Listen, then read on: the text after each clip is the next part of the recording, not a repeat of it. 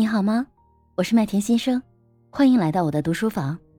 下面的内容是我们读书活动的直播回放，欢迎你收听。我看丽兹开了半天的麦，我是刚才听到您的那个分享，就是关于遇到这个问题的时候，然后我突然就有，就是可能也想起了之前的一个过往，就是可能我们在反思的时候需要注意的话，就是说你不是问题。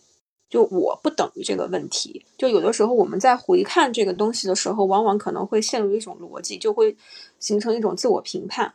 哎呀，就是因为我做了这样的一个事情，怎么怎么样，怎么怎么样，然后你就会发现，就是越越越越思考，或者是越那个回看这个东西的时候，你就变成了一种自我评判大会了，自我批评大会了。对，所以我有一个阶段是这个样子的，我其实是没有把我和这个问题分开来。我等于是在我和问题之间画了一个等号。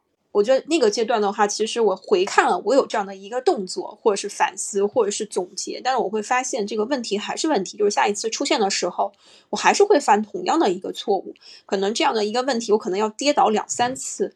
但是我最终意识到，其实我是在把我自己跟问题就画了一个等号。我其实已经不是在在看这个问题了，我还是在进行一个自我评判和自我否定。对，所以就就没有去真正的有效的去解决这个问题。对，所以我就是自恋，自恋的另外一端是吧？对对对，自恋就认为自己是全能的，就是我怎么没有做到，我怎么可以不能做到，就是这样的。其实你不能做到的事情多了去了，这是一种很正常。对，就是有一种完美的情节。对，然后所以后来我就调整了一下，后来就觉得哎不对，然后我好像又陷入了那种自我评判的那种漩涡里边。然后最后发现，其实症结没有去看这个问题，就是说，哎，如果说这个问题的话，下次我遇到，哎，这个问题是出现在哪儿，我可以做的就是有一些步骤是哪一些优化，如何怎样，而不是说就是在那里心心心底当中无数次的问为什么我没做到，为什么我会失败。对，这是一个特别好的一个思考，就是刚才丽兹讲的这个点，就是很多时候，呃，比如说我们就像八音泡芙刚才讲的这种，如果是说我们投资失败了，那有的人可能他几年都会沉浸在这，沉浸在其中。我有朋友就是的，嗯，就是八个朋友他们一块做了一个公司，然后最后这个公司呢，就八个人投资大概一个多亿。全被套光了，相当于是他们几十年的所有积蓄都没有了，而且还背上了负债。在这个事情上面，有的人就快速的走出来了，这八个人里头，但是有的人。他就仍然这个事情已经过去几年了，一九年到现在，有的人到现在为止还沉浸其中无法自拔，就是出于那种就刚才像你们说的，认为我怎么会犯的这样的错误啊等等。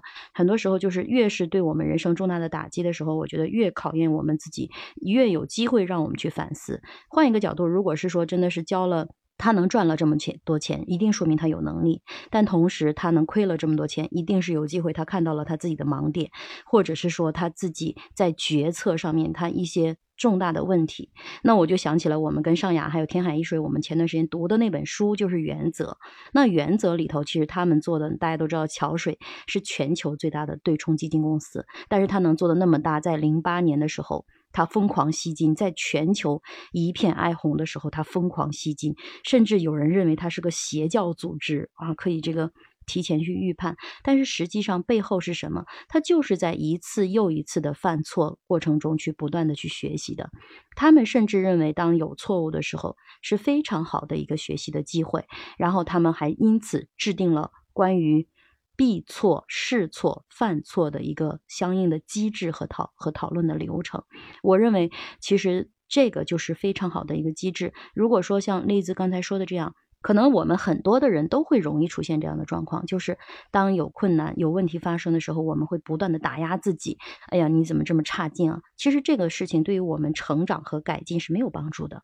我们要知道这个现象它是没有益处的，反而会让我们更加的焦虑。而很多时候。有效最重要，我们要做什么事情能够改变现状，让我们去成长才最重要。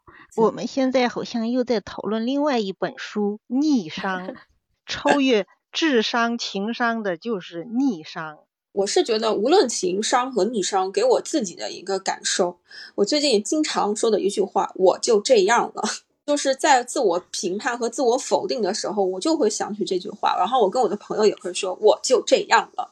就这句话，我之前我 N 年前我就会觉得好丧，你这人怎么怎么不积极啊，像摆烂那种。但其实这句话你想一想，其实挺治愈的。对于你来说，就是无论好与坏，这都是你，你是完整的你。就是你做错事情，做对事情，说明你说明你现在进步了，你已经破解了这个阴谋了。为为什么我们现在会陷入这种呃恶循环？因为西方的教育，它就是这种所谓说的个人英雄主义。就是啊，所谓什么上帝受大家拯救，呃，什么大家替大家上十字架，他这个教育本身就是扭曲人性。因为因为大家还讨论的比较欢实啊，但是我们时间已到八点五十六分了。然后其实我给我给栗子的建议啊，你可以试着说另外一句话。我经常 NLP 里有一句话叫我接纳我的不完美，并且我相信每一天可以更好。嗯，你可以试试用这句话去替代你刚才那句话，可能也还可以啊。天海一水，其实首先我是被麦田姐的这个标题吸引了。麦田姐是非常优秀的标题党，每次看到她的这个标题，我都很想读啊。说人的气质类型分为四种：胆怯、大胆、乐观和忧郁。我就很，我其实很好奇，很好奇为什么嗯要分成这四种类型？就是嗯，像我们就是嗯，不是经常说的人有什么？呃，喜怒哀乐悲思恐啊，然后各种的，就为什么不分成什么情勤劳啊、懒惰啊，或者是什么，就是嗯各种，然后要用这四种来分类，然后而且我就在想，我我是属于那种有时候胆子特别大，有时候胆子特别小。有时候很乐观，有时候很忧郁的人，我们读的这些书是从科学的方面来给我们解答很多的问题。就是很多时候，我我是个非常，我是应该说是那种，我是心理层面很强烈的人。很多时候我是很相信玄学啊这种的。但是读了这，就是麦田姐带我们，包括之前读的原则啊、情商啊，就是从科学的方面来跟我解答了一些问题，让我从。不同的维度，嗯，来理解这个世界，我觉得真的是很有意义。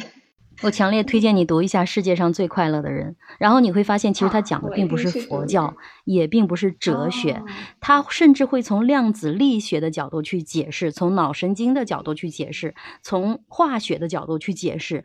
那些动作给他带来的身体的变化，我觉得真的，呃，这个仁波切永启明就仁波切真的是博览群书啊，学了很多的知识，而且他把很多的科学，就像就是我之前跟大家去讲，我过去发烧。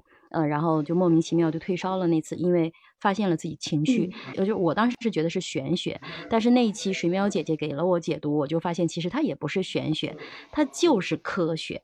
只是说我们当我们的认知范围在我们看到的这件事情在我们认知之外的时候，我们就会认为它是玄学。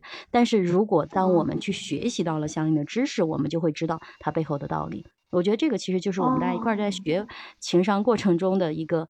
谢谢我们刚刚早上的时候呢，一起领读的帅帅、尚雅教练、天海一水，然后呢，也谢谢我们一块儿去参与讨论的水淼姐姐、妙音、圣意、八音泡芙和丽兹丽兹。那时间已经到了九点零一分，我们不得不跟大家说再见。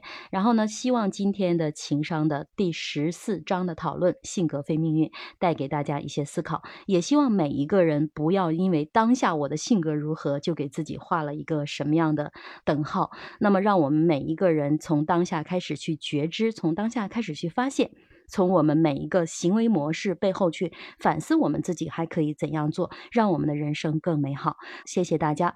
那我们后天早上的七点钟，我们继续学习情商的第十五章——情绪忙的代价。我读这章的时候呢，也很心疼那些情绪忙的孩子们。呃，也邀请大家呢，在周五的早上。继续锁定我们的直播间，跟我们一块儿去学习。好，谢谢大家。那今天的活动呢，就到这里结束了，拜拜。